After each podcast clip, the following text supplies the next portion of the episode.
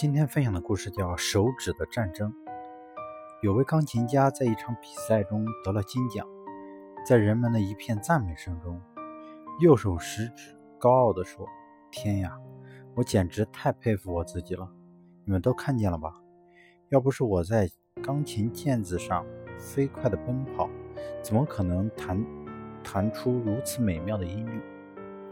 左手食指不满地说：“别老觉得你最了不起。”要不是我配合你，你们自己能弹出和弦来吗？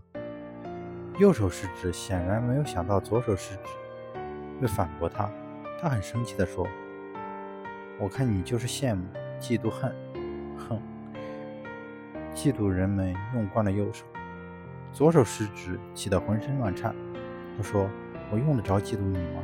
都是手指，都是为主人服务的。”我就是看不惯你老是摆出一副高傲姿态，貌似高人一等的样子。右手嘿嘿一笑，道：“谁让我有摆高傲姿态的本事呢？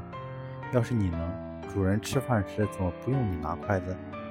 你左手食指气坏了，刚要罢工的时候，突然听见其余的手指一起说：“你们别吵了，十个手指一条心，失去谁，主人都不能灵活做事。”所以你们就算吵翻天也毫无用处。左手食指和右手食指这才红着脸停止了争吵，握手言和。